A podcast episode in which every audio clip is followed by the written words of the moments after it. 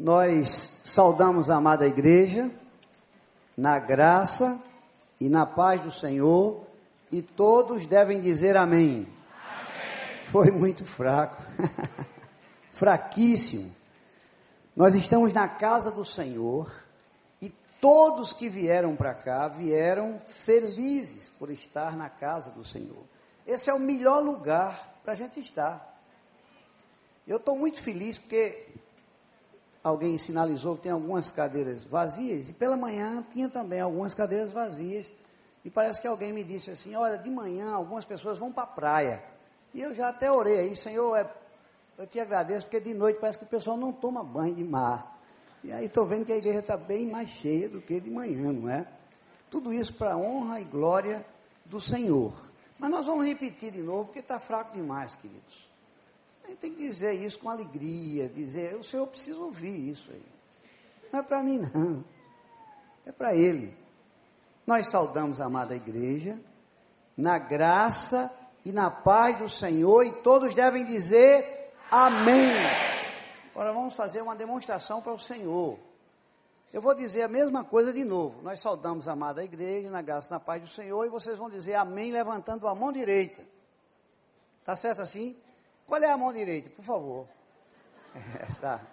Então nós saudamos a amada igreja na graça e na paz do Senhor e todos devem dizer amém. amém. Pode ser melhor. Eu vou dizer, nós saudamos a amada igreja na graça e na paz do Senhor e todos devem dizer assim, amém com as duas mãos nós saudamos a amada igreja na graça e na paz do Senhor e todos devem dizer Amém. Amém. Muito bonito, queridos. Eu não sou animador, não, hein? De auditório.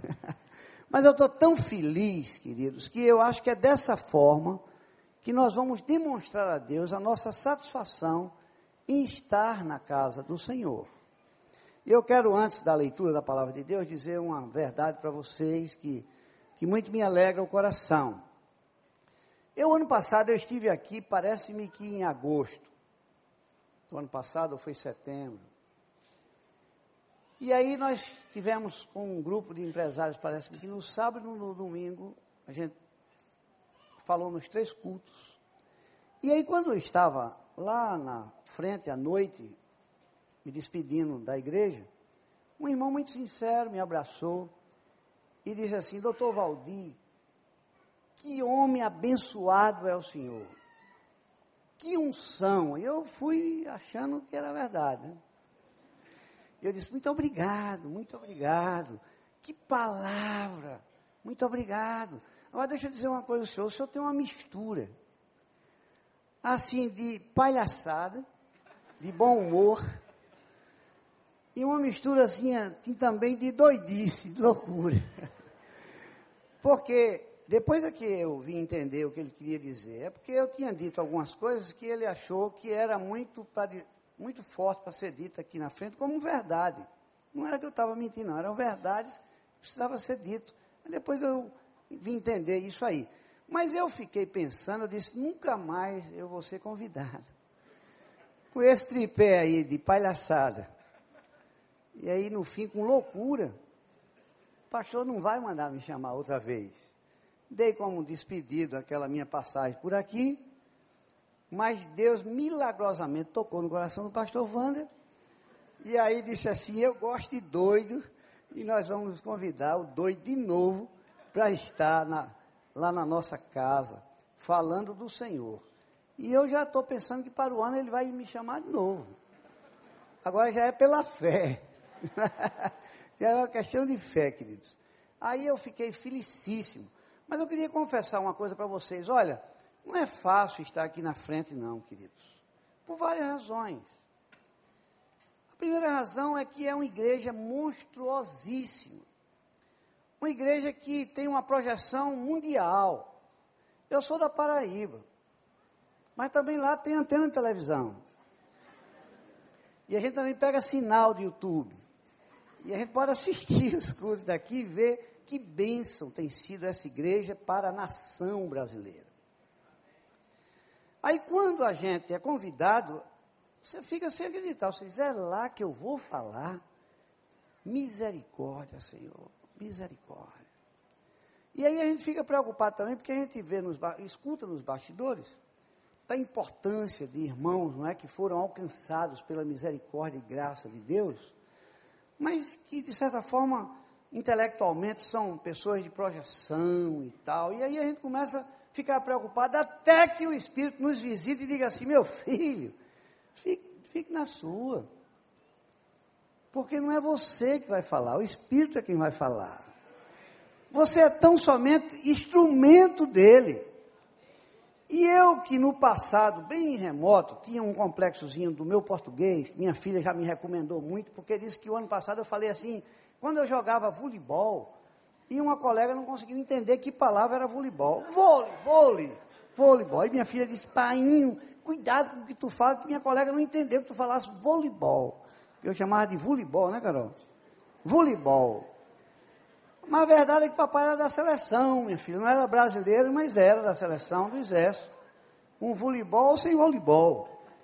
Deixa eu dizer uma coisa a vocês, não se preocupem não com o português. Fiquem tranquilos. Porque o Senhor, Ele corrige tudo quando chega lá em cima. Vai, sai daqui errado, mas vai corrigindo. E Ele entende qual é o esporte que eu estou falando. Viu?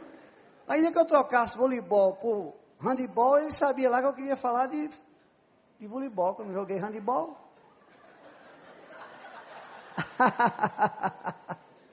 Deu para entender, queridos?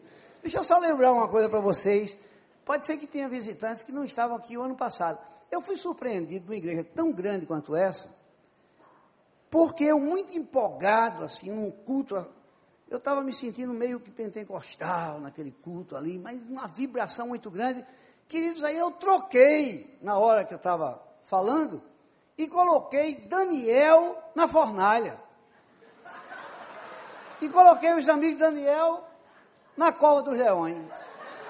Queridos, é o Deus do impossível que livrou Daniel da fornalha. E aí alguém anotou, quando eu acabei o culto lá fora, disse assim, doutor Valdir, me perdoe, mas o senhor trocou as coisas. O senhor botou Daniel na fornalha e os amigos dele na cova. Eu disse, sim, morreu alguém? Por acaso? Morreu alguém? Não. Porque a minha troca, queridos, não faz diferença. O Senhor conhece o seu coração, não é a minha forma equivocada de se expressar. Pode dar uma gargalhada bem boa, que eu estou vendo aqui, gente dando uma gargalhada boa. Outra troca que eu fiz uma vez foi na, na contagem dos peixes e dos pães. Troquei, era, botei mais peixe, menos pães e tal. E a irmãzinha disse, doutor, o senhor trocou o milagre todo, não foi isso não. Eu sou empolgado, eu disse, sim, mas ficou alguém com fome. E não sobrou tanto cesto. Amém. Será que todos acordaram, queridos? Amém. Eu queria convidar o pastor Tiago, é? Tiago, quem é esse rapaz? Esse rapaz ontem, junto com minha filha, me aprontaram uma. Nós estávamos lá na Lagoa Rodrigo de Freitas, na pista de patim, com meu netinho, patinando. E aí ele veio todo empolgado para mim e disse assim, vovô, eu vou fazer uma manobra radical para tu, para tu ver.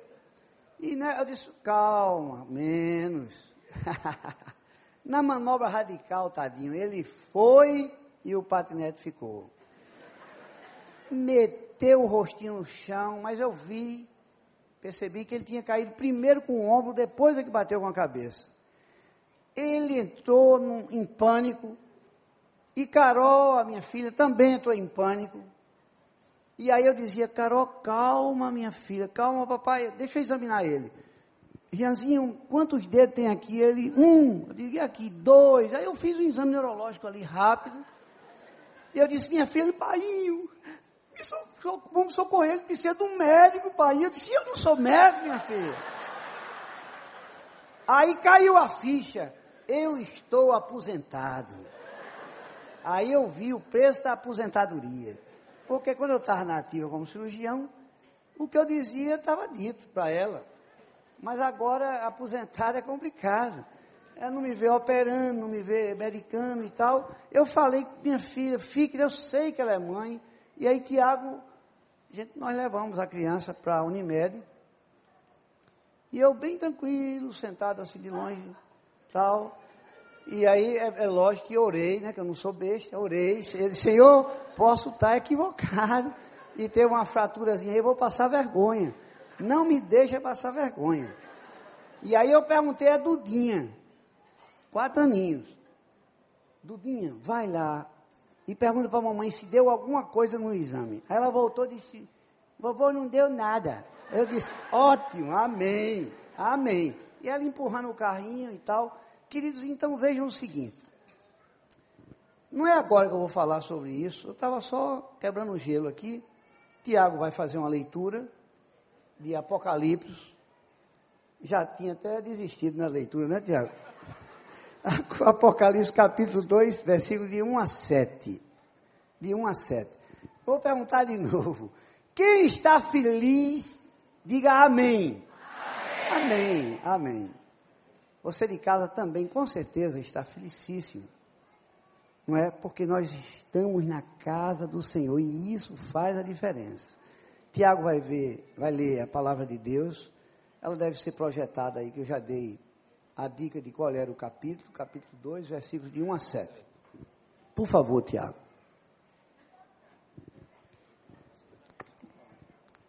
Vamos ler. Ao anjo da igreja em Éfeso, escreva: Estas são as palavras daquele que tem as sete estrelas em sua mão direita e anda entre os sete candelabros de ouro. Conheça as suas obras, o seu trabalho árduo e a sua perseverança Sei que você não pode tolerar homens maus, que à prova os que dizem ser apóstolos, mas não são, e descobriu que eles eram impostores. Você tem perseverado e suportado sofrimentos por causa do meu nome e não tem desfalecido. Contra você, porém, tenho isto: você abandonou o seu primeiro amor. Lembre-se de onde caiu, arrependa-se e pratique as boas obras para que praticar as obras que praticava no princípio. Se não se arrepender, verei a você e tirarei o seu candelabro do lugar dele. Mas há uma coisa a seu favor: você odeia as práticas dos nicolaítas, mas eu também as odeio. Aquele que tem ouvidos, ouça o que o Espírito diz às igrejas. Ao vencedor darei o direito de comer da árvore da vida que estará no paraíso de Deus.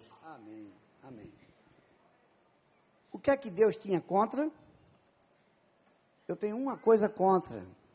É que vocês esqueceram o primeiro amor. Vocês esqueceram o primeiro amor. Hoje pela manhã e agora à tarde, nós falamos da evidência daqueles que têm nascido de novo que tem o Espírito Santo de Deus no seu coração. E quando essa evidência existe, ela existe porque houve uma ocasião na nossa vida que o amor de Deus, ele que transcende todo o nosso entendimento, nos alcançou através do sacrifício da morte do seu filho na cruz do Calvário, nos enchendo com o seu primeiro amor. A igreja com certeza sabe do que eu estou falando do primeiro amor, aquele amor genuíno, que transformou a nossa vida e nos encheu dos sinais que nós falamos pela manhã e à tarde, das evidências de quem está cheio do primeiro amor. Porém, queridos, nós estamos no início do ano e é um bom momento para que a gente possa recordar um pouquinho do passado, sem olhar muito para ele, mas vamos dar um, uma passagem rápida nele, olhando para o futuro, cheio de expectativas, agora mesmo, quando o Marcos anunciou que, é Marcos, Marcos anunciou que estamos completando 30 anos, não é? Aqui na igreja, queridos, é um ano de revolução, revolução. Mas essa revolução, ela só vai acontecer, parede no chão, igreja grande, cheia de eventos e tal, se você estiver cheio do primeiro amor. Aí é, é agora, hoje à noite, é o momento de refletirmos na possibilidade, na nossa vontade de nos enchermos outra vez desse Espírito Santo de Deus, que é, na verdade, o primeiro amor que faz a diferença em nossa existência. Quando rompemos o ano, eu estava junto de um colega que ele murmurava muito por não ter feito no ano que passou as coisas que gostaria de ter feito. Eu confesso para vocês que enquanto eu estava na ativa, tanto no Exército como no INAMPS, eu tinha o hábito de, em todas as minhas agendas, que ainda não eram eletrônicas, eram aquelas agendas que gente comprava da própria igreja, ou comprava de alguma instituição, recebia do Banco Brasil, da Caixa Econômica. Eu colocava na agenda 21 itens, e aí às vezes já, eu cheguei até 28. Mas era muita ousadia, eu vi que alguns eu não fazia eu fui diminuindo e deixei só o que eu achava que conseguia fazer. Por exemplo, eu comecei colocando na minha agenda assim: um, dar o dízimo. Não é fácil. Não é fácil porque eu frequentei uma igreja de 5 mil membros lá em Recife, e aí somente 18% da membresia eram dizimistas. Não conheciam, queridos, o privilégio que é ser dizimista de fazer prova dele, para que ele abra as portas, janelas, escancare lá, tudo lá no céu, e nos encha de bênção. Não é barganha, não, queridos. Fazer prova de mim, não sou eu que estou dizendo, é ele que diz. E eu vou abrir as portas, vocês vão ver o que, é que vai acontecer com vocês. Mas de repente a gente não quer passar por isso, a gente faz a opção pelo plano B. Se vocês não fizerem isso, eu vou fechar as portas, mas vou deixar o devorador pegar vocês. Aí eu conversando com meu colega, ele dizia assim, meu amigo, esse ano foi um ano de muito azar para mim. Primeiro eu fiquei assim meio surpreso porque ele é crente como eu sou e nós não vivemos em cima desse negócio de azar, não é? Nós vivemos na providência de Deus. Ele disse, mas rapaz, esse ano eu bati no carro duas vezes e, e foi tudo se queimando lá em casa e gente doente. E foi um, um ano cheio de azar. Eu disse: olha, em nome de Jesus, a gente vai chamar tudo isso de provação, fica melhor assim, e fique certo de que esse ano de 2017 é só uma preparação. 2018 vai ser pior, meu querido. Ele disse: bota essa boca para lá e eu não sou pentecostal, não, mas está amarrado. Eu disse: não, eu não tomo posse dessa amarração. Eu estou brincando com você, querido. Estou brincando. Olha, a Bíblia diz, aqui sou eu que estou dizendo, não, é a Bíblia que diz. Foi bom passar por provações. Sou eu que digo ou é Paulo que escreve isso? Porque foi nas provações, queridos, que eu pude sentir bem de perto o primeiro amor. Aí me vem a lembrança, um tempo que eu morei na Amazônia, talvez aqui tenha militares e sabe algo sobre Tabatinga, que é uma cidade que faz fronteira com a Colômbia, mas na verdade eu fui destacado para um pelotão, uma tribo indígena dos Ticuna e dos Maiurunas, lá em Estirão do Equador. Quis, quando eu cheguei lá, e aí eu fui recebido numa pista, de saiba, não era uma pista de asfalto, e o camarada que me recebeu, muito bacana, um sujeito bacana, disse assim: Deixa eu só te avisar um negócio, me dê as malas aqui que eu pego. Cuidado com a jararaca, cuidado, muito bacana. Ele, ele recebeu muito bem. E aí disse assim: Cuidado com a jararaca. Outra coisa, você trouxe repelente para malária e febre amarela e febre tifoide, que tem muita febre tifoide aqui. Você, e não sei o quê. E, meu amigo, que recepção maravilhosa eu fiquei num hotelzinho pequenininho, e aí eu saí abrindo a mala procurando o meu mosquiteiro. Eu, eu botei um mosquiteiro, dois mosquiteiros, três mosquiteiros. Aí quem foi me visitar lá à noite dizer assim, olha, tenente, a sua janta está pronta. Que, que, negócio é esse, tenente? Que isso é? O que é isso? Não, meu amigo, o cara disse que tem tanta malária. Não, mas não é isso, não é assim não. O que é isso? Mas aí ele já me pegou ajoelhado, orando. E ele ficou, ele disse, o senhor está passando mal? Eu disse, não, querido, eu estou orando, orando. Queridos, eu quero dizer a vocês o seguinte: nesses dois anos que eu passei na Amazônia, foi o ano que eu mais orei na minha vida. Foi o ano que eu mais chorei na presença do Senhor. Foi o ano que eu mais senti o primeiro amor na minha vida, porque alguém dizia assim: chore, se quebrante. E eu chorava, mas chorava pouco não. E até que dizia assim: mas rapaz, será um tenente para cá, que caba chorão. Às vezes o pessoal entrava no consultório, eu estava sozinho, e aí a pessoa perguntava, o senhor está passando mal, tenente? Eu disse, não, eu estou chorando. Mas não é passando mal, não, não é na presença do Senhor, não é bom? Eu não vou pedir para levantar a mão quem está distante desse momento de chorar na presença do Senhor. Esse momento de primeiro amor que chora, que teme, que pede, que solicita ajuda, que clama. Queridos, como é bom viver o primeiro amor. Porém, eu digo a vocês o seguinte: o maior exercício que nós fazemos, cristãos convertidos, é viver buscando esse primeiro amor para viver essa essência desse primeiro amor. Porque senão a nossa vida ela fica sem muito sentido. Viver sem esse primeiro amor. Fica a coisa muito mecânica. A gente salta, a gente pula, a gente canta, mas é tudo muito mecânico. Sabe por quê? Porque a religiosidade, a religião, para não dizer e ser mal entendido que eu estou na internet, igre algumas igrejas que não têm essa visão desse primeiro amor, nos ensina todas essas coisas. Essa coreografia espiritual.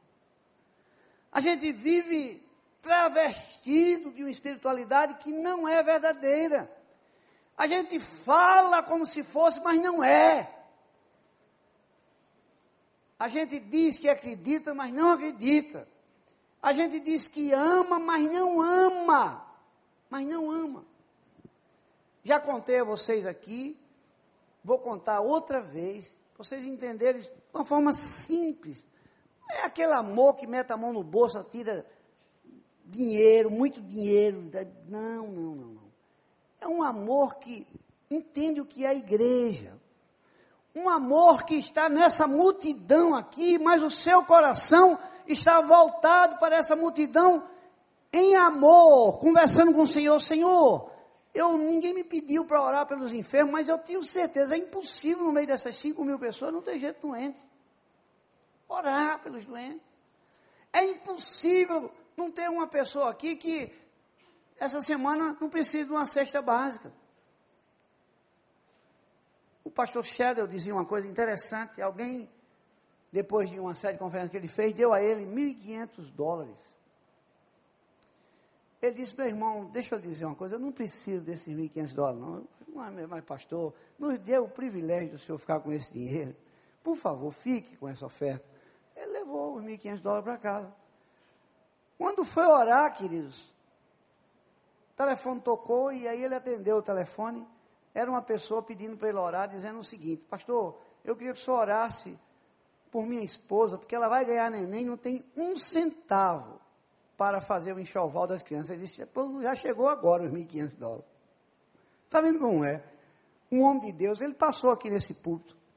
Minha filha ligou para mim chorando, dizendo assim: Pai, que homem! A sua filha diz, dizia, a sua filha dizia uma coisa linda. Por ele viver o primeiro amor intensamente. Olha, eu só acredito que papai peca, sabe por quê? Porque a Bíblia diz que ele é pecador. Tão santo que era, queridos.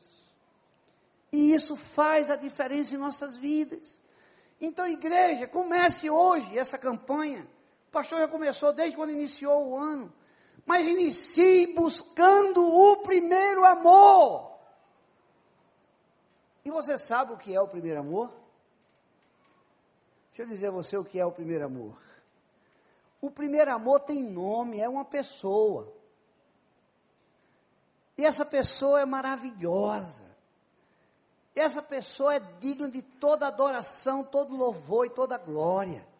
O primeiro amor chama-se Jesus de Nazaré. Diga amém. amém. Esse é o primeiro amor. Ele diz muito assim, bem muito claro. Quem diz que me ama, obedece os meus mandamentos. Ele não faz arrudeio nenhum. Valdir, você diz que me ama? Digo, então você obedece os meus mandamentos. Aí eu acredito que você me ama. E eu confesso a vocês, queridos, que nós vivemos lutando por esse amor, esse primeiro amor, por esse Jesus Cristo que nos vai nos dando uma vida de santificação na sua presença.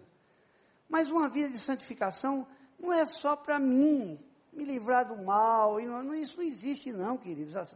Em parte, isso é em parte. Porque se essa santificação lhe livrasse do mal, nessa ideia que você tem de buscar o primeiro amor e ser muito santo para não sofrer, você está equivocado, porque Jó não precisou de ouvir o doutor Valdir falar, ou Valdir falar, ou Paraíba falar, não. Jó recebeu um certificado do próprio Deus. Eu tenho um na minha igreja, que era ele mesmo, junto com a família que se desvia do mal, que faz tudo para me agradar. Era um homem que orava pelo pecado que os filhos nem havia cometido ainda. Os filhos iam fazer um churrasco sexta-feira, semana que vem, um happy hour. Os filhos iam fazer um hour e já estava de joelho orando, Senhor, se nesse hour, que bebida não vai ter, mas esse menino empolgado com esse costelinho de porco e esse, deixa eu dizer, se eles disseram alguma besteira que machuque o Senhor, perdoa o seu pecado. Esse Jó, Santo Jó, sofreu, que não foi pouco, não, não vou falar dele nessa noite, mas sofreu. Então, tire essa visão equivocada de que buscando o primeiro amor, você está se santificando e você vai cair na de algumas comunidades que pregam que a gente não adoece. Eu quero dizer a vocês, eu estou na televisão e eu estou na internet, é mentira, adoece. Adoece. Porque a Bíblia diz que há doenças, umas são para enfermidade, enfermidades para a morte e outras são para honra e glória do Senhor. Então isso não é verdade. A igreja que prega que eu não adoeço. Essa história de pregar também prosperidade, também, olha, atrai as pessoas, porque as pessoas gostam. Mas você não pode ser atraído pela prosperidade, você tem que ser atraído pelo primeiro amor, que chama-se Jesus Cristo de Nazaré. Se você for atraído pela prosperidade, você está perdido, meu irmão. Você tem que ser atraído pelo primeiro amor. Se você for atraído por essa igreja que está preocupada em eventos, e não é esses eventos que a gente entende bem o coração do pastor Wanda e sabe que é um homem que vive para Deus. Mas eu conversei com uma pessoa e eu já tinha escutado essa história também de outro pastor, um pastor preocupadíssimo, dizendo assim: Eu não sei mais o que é que eu faço para atrair as pessoas para a igreja. Misericórdia. Quem faz coisa para atrair é animador de TV. Nós não estamos aqui para atrair as pessoas para a igreja, nós estamos aqui para atrair as pessoas para o Senhor, e o Senhor, na sua essência, Ele mesmo, Jesus de Nazaré, atrai, sem precisar de nenhum sacrifício seu, de trazer gente para cá, atraído por novidades que eu possa apresentar. Nós somos atraídos pelo seu doce amor, pelo aroma suave do Senhor. Então ninguém está preocupado em eventos para atrair. Nós não somos Faustão, nós não somos Chacrinha, nós não somos Gugu, nós somos instrumentos do Senhor para exalar o aroma suave do Senhor no primeiro amor que habita em mim e em você. Diga amém. Amém. amém. Então, essa correção, no nome de Jesus, está feita. Atraídos pelo amor. Pelo primeiro amor. Digam amém. amém. O que mais é o primeiro amor? Além de Jesus Cristo. Primeiro amor é um sentimento que existe dentro de mim, inabalável, inegociável de servir aquele que deu a sua vida por mim e por você. Nada pode me afastar dele. Nada pode me distanciar dele. Nada pode me entristecer. Nada. O primeiro amor é um sentimento inegociável de amor genuíno e intimidade com Deus. Diga amém. Nada. Doutor Valdir, o senhor fala um português fraquíssimo, amém. Não tem problema nenhum. O senhor é um palhaço, amém. É um gaiato, amém. É um irreverente, amém. Eu não estou preocupado, queridos. Quero não saber disso. Eu quero saber que ele me ama e me amou e continua amando. Eu quero estar cheio do amor, queridos. E você também.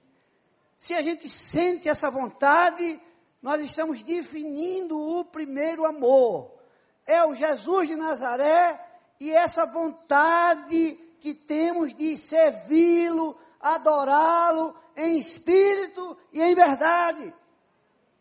E aí não pode haver, queridos, nenhuma sombra de variação. Não pode haver dúvida nesse amor é um amor por Jesus Cristo mesmo, não é um amor por pessoas, é um amor por Jesus Cristo.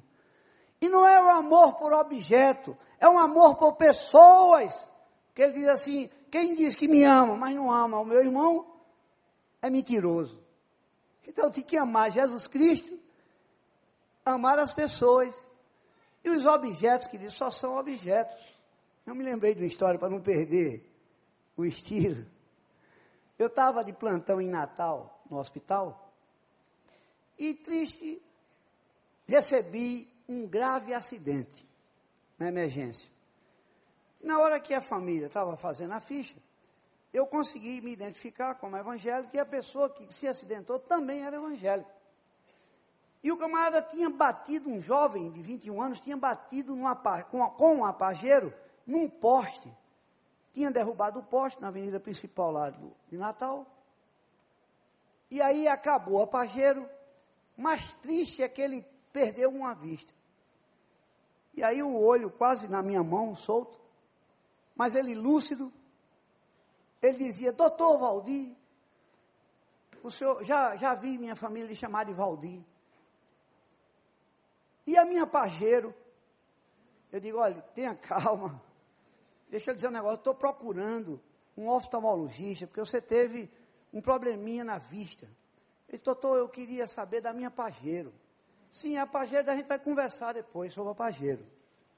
Mas deixa eu dizer, eu já providenciei o ortopedista, que você está com as duas pernas fraturadas. Já chamei um cirurgião geral, que eu acho que você vai perder o baço.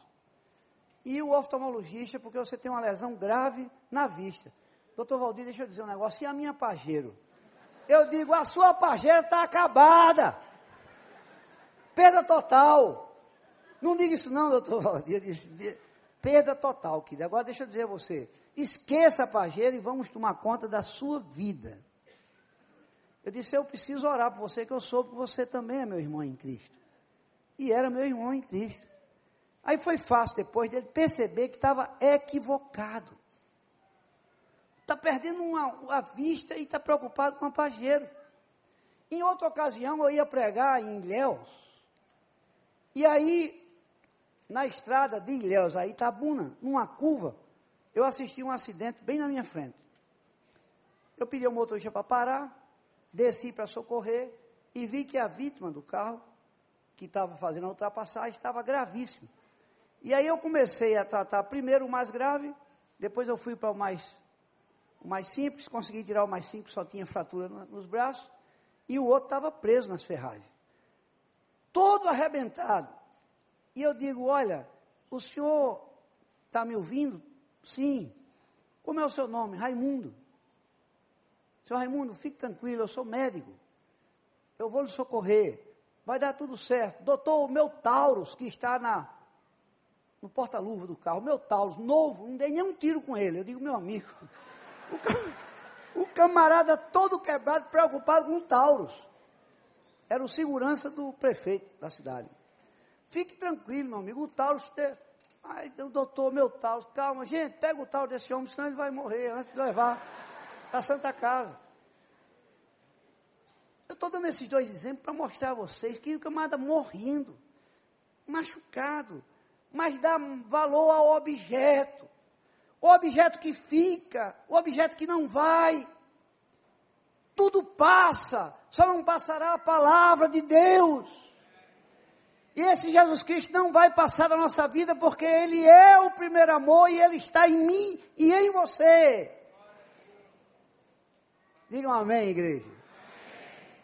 Tudo passa, mas Jesus Cristo não vai passar. Ele vai continuar em mim e vai continuar em você. Diga amém. Agora eu queria que a igreja entendesse uma coisa. Viver esse primeiro amor, queridos, é sair dessa coisa formatada, dessa coisa mecânica, dessa adoração que está assim que meio ensaiado. Não é, é um louvor e uma adoração genuína, uma adoração e um louvor que sai do coração não é só dos lábios, é um dançar que sai do coração também. Dá para entender isso? Não é uma coreografia só. E a gente tem vivido uma coreografia. A gente tem vivido, a gente aprendeu a fazer. Não é isso. O primeiro amor não é isso. E aí de manhã eu contei uma história, eu vou contar de novo. Havia um jovem que arranjou uma namorada e aí toda semana ele ia visitar a jovem, começando na segunda-feira, ele chegava na casa dela e dizia assim: Filha, fazia uma descrição da namorada, para ser bem Shakespeare. Você é linda, seu cabelo, seus olhos, você é maravilhosa, meiga, doce. Terça-feira ele chegava lá e repetia a mesma coisa. Querida, você é linda, meiga, doce, os seus lábios, seus olhos, seu cabelo, seu vestido, que coisa linda. Quarta-feira a mesma coisa. Quinta-feira a mesma coisa. Sexta-feira ele ligou antes de ir. Filha, estou chegando. Disse, não precisa vir não, está com um pendrive. Com tudo que você disse, já está gravado. É a mesma coisa, já sei. Segunda, terça, quarta. Vai dizer a mesma coisa hoje, na sexta-feira? E para o Senhor é assim também? É a mesma coisa? O amor, o primeiro amor, ele é criativo. O primeiro amor tem criatividade. O primeiro amor, ele não fica de repetições. Ele ama de verdade. Não é inventando, não, queridos. É criatividade para o Senhor. Uma forma nova de adorar o Senhor, sem ser com coreografias, necessariamente. De coração para coração. Eu te adoro, Senhor, porque de mim eu não quero que se afaste o primeiro amor. E quais são as coisas assim que têm nos afastado do primeiro amor? Eu tomo conta de um culto de oração na igreja que eu pertenço. É uma igreja muito pequenininha, no máximo 240 membros. Mas eu fico muito triste porque na quarta-feira eu não consigo, junto com a pessoa que dirige o culto, juntar mais de 20 pessoas. Quando dá seis, sete, oito, a gente está felicíssimo.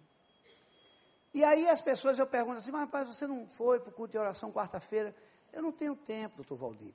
A minha vida é corrida demais.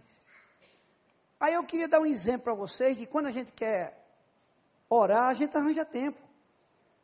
Pastor Carlos Roberto, pode ser até que esteja me escutando se não estiver pregando lá em Orlando, nos Estados Unidos.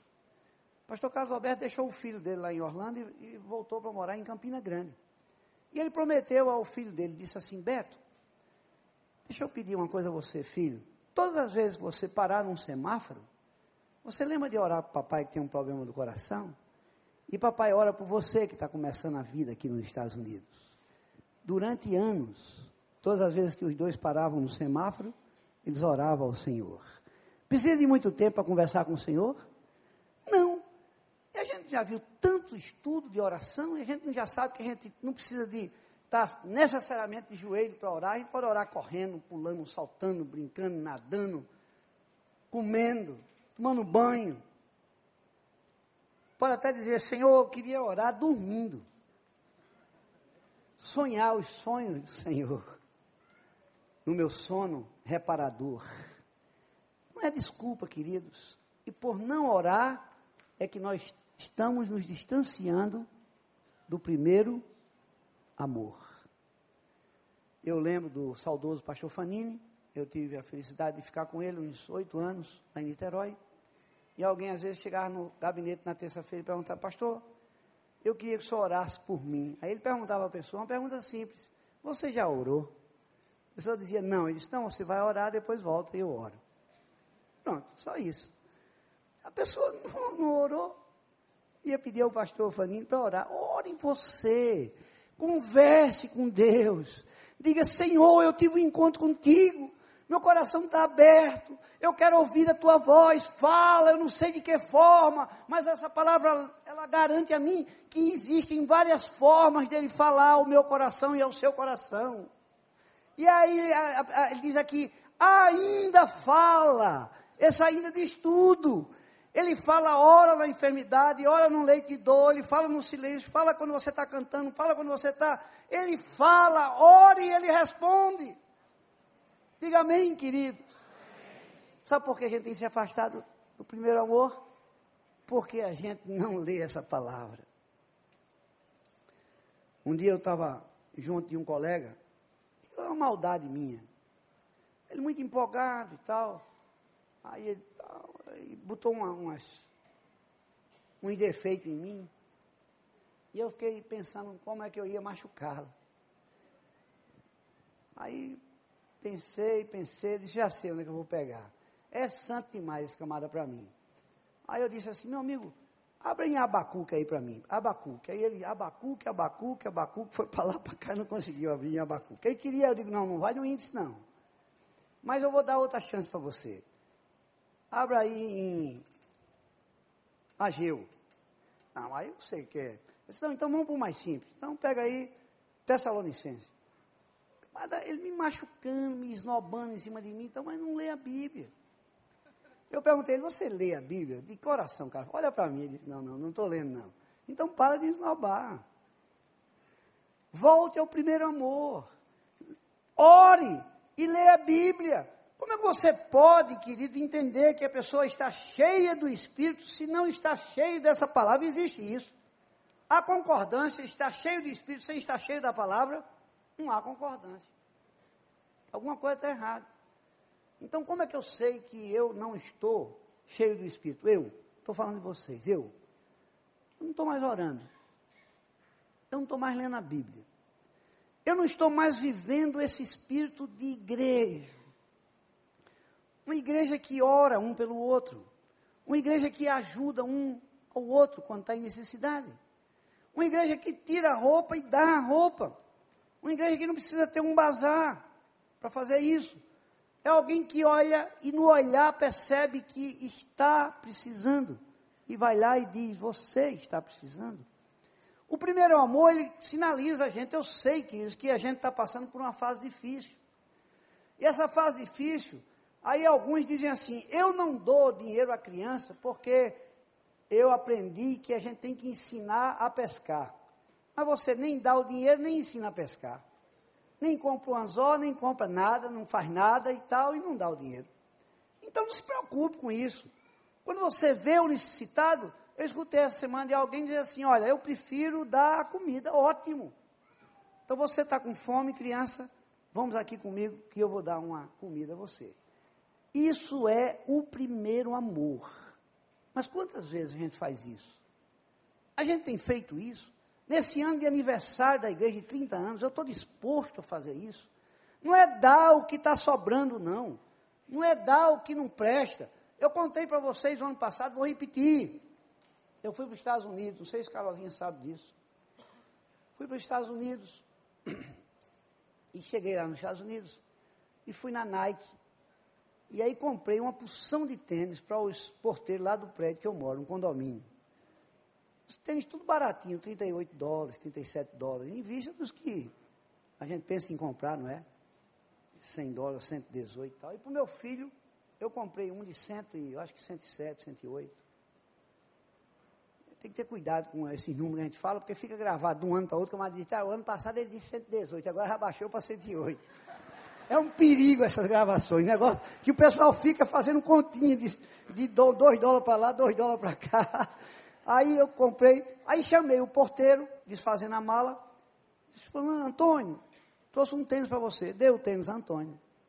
Aí fui tomar banho de piscina, o meu vizinho, tomando banho comigo, diz assim, doutor Valdir está esnobando, hein? Distribuindo aí tênis aí bacana para os porteiros e tal. Quando for, lembre de mim quando for para os Estados Unidos. Lembre de mim quando estiver lá nos Estados Unidos. Eu disse, rapaz, esses tênis que eu trouxe para esses meninos, é tudo tênis besta. Comprei na Nike lá, mas é 38 dólares. O que você deu Antônio, não. Quando eu fui ver o de Antônio, era o de Felipe. Felipe nem sabe essa história, eu quero que ele não esteja lá em João Pessoa me ouvindo. Aí eu, ele, eu disse, tudo bem, Antônio, e deu o tênis. Ele disse, doutor, que tênis? Eu disse, ah, Quando eu fui orar, eu disse, Senhor, me perdoa, Senhor, porque não era esse tênis que eu queria dar. Para Antônio, que é porteiro, eu queria dar o mais simples. Esse aí eu trouxe para o meu filho. E o Senhor disse: É assim, Valdir, você tem vivido, pregando, pregando, pregando, mas não vivo o que prega. Para dar às pessoas, você sempre dá o de menor valor. Para dar, você dá o que não está mais prestando. Para dar, você dá. Olha, a gente tem um bazar na nossa igreja lá, queridos. Aí, às vezes, a gente vai fazer a seleção. Eu, faço parte do grupo lá de ação social.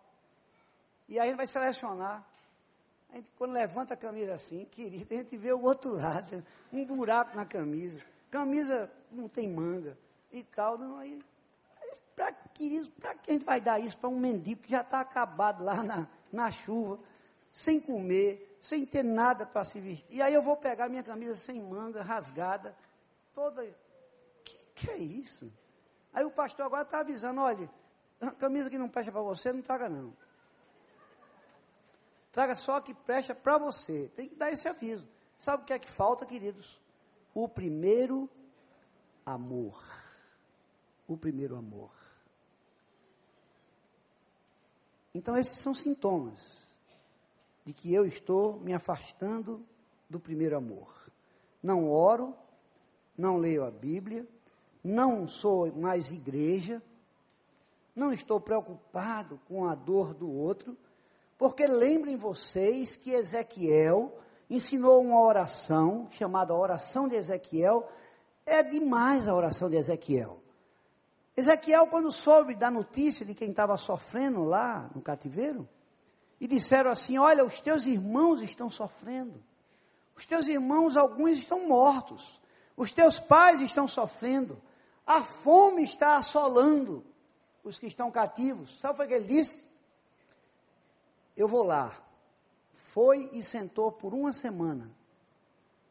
E quando voltou o discurso, mudou. Ele disse assim: para sentir a dor dos que sofriam, eu sentei aonde eles estavam sentados. Para você, queridos, e eu sentir a presença do Senhor na minha vida, nesse toque do primeiro amor que aconteceu aos nove anos de idade na minha vida eu tenho que me revelar sentando aonde o meu próximo está sentado. E aí nós temos uma empolgação muito grande. Mas se eu for na livraria e perguntar assim, me diga uma coisa, minha irmã. Quantas pessoas aqui por mês compram Bíblias para distribuir? Quantos aqui corajosamente, porque eu já escutei de uma pessoa, o cara, o cara disse que distribuir folheto é cafona. Passou o tempo de distribuir folheto, distribuir a palavra de Deus é cafonice.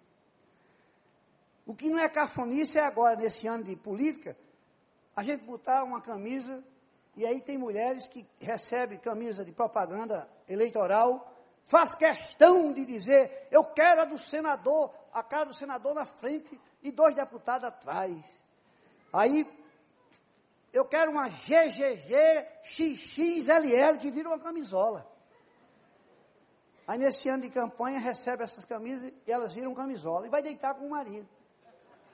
Deita com o marido, o marido olha para a mulher deitada, o senador. A mulher vira de lado, dois deputados. Qual é a vantagem disso? Aí o camarada não tem coragem de distribuir folheto, mas tem coragem de vestir camisola de propaganda eleitoral. Vocês estão rindo porque é o jeito de eu falar, mas é assim mesmo, querido. É verdade ou é mentira? Não, foi fraco. Vocês não querem dizer, mas é, diga, é verdade. Porque eu conheço muita gente boa, muita gente boa que tem essa prática. É boné. Um dia eu estava caminhando na praia, 100% Jesus. Parou um senhor e disse assim: Meu amigo, é uma cafonice muito grande esse seu. Me desculpa, é uma cafonice, 100% Jesus. Isso não é. Mas aí você começa a olhar os outros bonés, e, meu amigo, é cada boné, é isso. E eu boto 100% de Jesus, é cafona. Não é assim a vida espiritual? Mas sabe por quê? Porque falta o primeiro amor. Eu devia ter dito a ele, meu amigo, eu vou botar agora um para frente e outro para trás. E se eu lhe encontrar outra vez, vou botar outro de lado, assim, feito aquele Golias. Um para cá, outro para cá, 100%, para onde olhar é 100% de Jesus só porque o irmão achou que é cafonice o meu, o meu boné. Então nós já aprendemos, eu estou encerrando, queridos, que não orar, não ler a Bíblia, não ter essa coisa, esse amor genuíno, é sinal de distanciamento do primeiro amor. E o que fazer, o que fazer para voltar ao primeiro amor? para não ficar incompleto e a gente encerrar. Vamos clamar ao Senhor, que somente Ele pode fazer esse milagre na nossa vida, de nos trazer outra vez ao primeiro amor. Somente Ele pode nos trazer ao primeiro amor. Agora, através de quem e de quem? Aí você entrega a Ele também. Senhor, fala o meu coração mostra, diz, o que é que está precisando, o que é que eu posso fazer. Eu queria chorar, nunca mais eu chorei na tua presença, Senhor. Eu só chorei naquele dia que eu estava hospitalizado. Só chorei quando eu fui para a cirurgia. Mas eu quero chorar, porque um dia eu chorei e não estava sendo operado. Eu estava sendo transplantado. Eu tinha um coração de pedra e o primeiro amor me deu um coração de carne. E a partir daí eu, fui, eu passei a ser uma nova criatura. As pessoas precisam sentir o aroma suave do Senhor em nossas vidas. Que aroma você tem inalado para as pessoas que passam na sua vida? Pessoas reconhecem em você como alguém que foi alcançado pela misericórdia e graça do Senhor? Ou a gente escuta das pessoas, as pessoas dizerem a nosso respeito, olha, como ele, eu não quero ser. Misericórdia. Há quem diga isso. Há quem faça isso.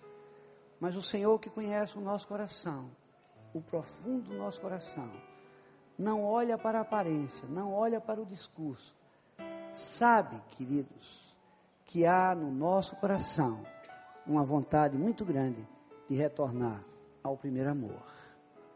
Eu quero encerrar deixando para a igreja que tanto amo, que tanto aprendi a amar, nesse ano de muita luta, de desafios, nesse desejo de colocar a tenda muito mais para lá colocar as amarras a uma distância que eu nem sei que distância vai ficar. Peça ao Senhor para trazer para o seu coração a coisa gostosa das emoções do primeiro amor E a partir daí que vocês saibam que tudo vai acontecer. Porque o nosso Senhor, Ele nunca prometeu nada que não pudesse cumprir deixou de cumprir. Ele vai cumprir. Digam amém. Enquanto nós estamos cantando uma música, eu gostaria de convidar aqueles que querem nesse ano de 2018 sentir todas essas sensações do primeiro amor. Que possa vir aqui à frente, para que a gente ore juntos. Eu estou com vocês, eu também estou precisando de sentir essas emoções. Não para mim, queridos, eu quero alegrar o coração de Deus. Deixa eu dizer uma coisa para vocês. Essa não é a nossa pátria. Nossa pátria está lá do outro lado. Nós temos feito do céu o nosso conforto aqui na terra. Se eu não estou confortável, eu não estou no céu. Não, a nossa pátria está lá do outro lado. E se você quer ficar de pé e vir até aqui à frente para a gente orar, faça isso. Enquanto o conjunto está tocando, eu vou aguardar você. Se você não vier, não tem problema. A gente ora daqui também, faz a o mesmo efeito. Mas você sentir no coração, corajosamente, a vontade de dizer assim: Eu já estou aqui. Senhor, eu quero, esse ano de 2018, sentir de novo o primeiro amor na minha vida. Eu quero ser diferente. Eu quero fazer diferença. Eu quero que de mim saia o aroma suave do amor. Que Deus abençoe. Deus abençoe. Estou vendo muitas pessoas levantarem. Deus abençoe. Deus abençoe. Deus abençoe. Deus abençoe. Meu Deus, meu Deus. Tem misericórdia de mim, Senhor. Tem misericórdia da tua igreja. Pai, nós precisamos tanto, Senhor, voltar ao primeiro amor. Ao primeiro amor. Por favor, querido.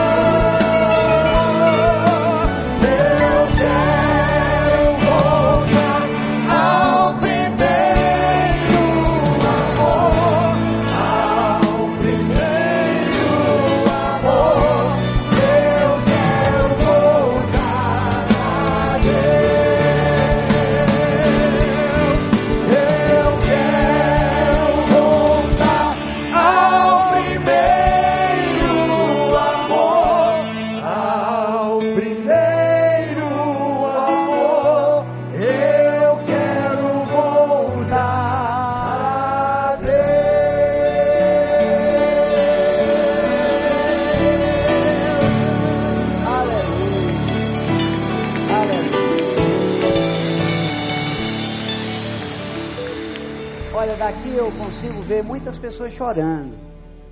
Continue chorando, queridos.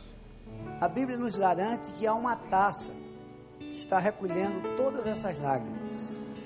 Quando estivermos na nossa pátria celestial, o Senhor vai dizer: Olha, naquele domingo, quando eles estavam chorando em busca de novo dos prazeres do primeiro amor em seus corações, eu recolhi todas as lágrimas e eu sei todo o seu sofrimento e o desejo sincero de um coração quebrantado. E a, a música disse algo importantíssimo. Sem arrependimento, nós não vamos conseguir receber esse primeiro amor e nos aproximar dele. Olha, uma oração, queridos, com pecado oculto é confusão grande. Você pode gritar, pode espernear, mas é preciso que seja revelado isso aí. Diga a Deus, Senhor, existe em mim um desejo, eu não consigo, me ajuda, por favor. Eu quero viver a plenitude do teu amor no meu coração. Chore, você vai conseguir, eu vou conseguir. Diga amém. Vamos orar, queridos. Eterno Deus e Pai. Tu viste essa multidão de mãos para cima, Senhor, quando aqui chegaram. Agora, sem levantar as mãos, eles estão colocando o seu coração no teu altar. Dizendo, Pai, traz de novo toda aquela coisa gostosa do primeiro amor, Senhor, e que visitando o meu coração, tu não digas o que tu disseste em Apocalipse. Eu tenho, Valdir, alguma coisa contra você. É porque você esqueceu o primeiro amor. Olha onde você caiu, arrependa-se e volte. Faça como o filho pródigo, levantar-me-ei e estarei com ele, vou estar com meu pai. E vou dizer assim: Papai, eu pequei, tenho pecado, eu não, não podia nem estar aqui, não mereço. Mas aí tu me deste um anel, tu me deste uma sandália, tu me deste uma capa, mataste o melhor bezerro. Pai, eu sei que tu me amas. E dos meus pecados tu não te lembras mais. Eu gostaria, ó Pai, que tu abençoastes essa igreja como tu tens abençoado. Abençoa o seu presidente, lá onde ele estiver. O visita, Senhor, na sua visão missionária, na sua visão de crescimento, de reino celestial, de crescimento, que tudo que tu tens colocado no seu coração aconteça nessa casa. Quando eu vim da outra vez, havia um sonho de uma quadra poliesportiva. Já fui lá ver. Agora o sonho é expandir as amarras desta igreja. Faz isso acontecer para a tua honra e glória, Senhor. Derrama o teu Espírito Santo nos teus filhos. Sem estar cheio do teu Espírito, nós não conseguimos o primeiro amor, Senhor. Viver essa coisa gostosa de primeiro amor. Precisamos estar cheio do teu Espírito. Enche o coração dos teus filhos, Senhor. Em nome de Jesus. Abençoa. Com certeza alguns vieram aqui enfermos. Pai, derrama o teu bálsamo sobre eles. Tu podes fazer isso, tu sabes fazer isso muito bem. Nós te pedimos, Senhor, tudo na autoridade do teu filho Jesus Cristo e no poder do sangue de Jesus, que tem poder. Amém, amém e amém, queridos. Que Deus nos abençoe. Amém.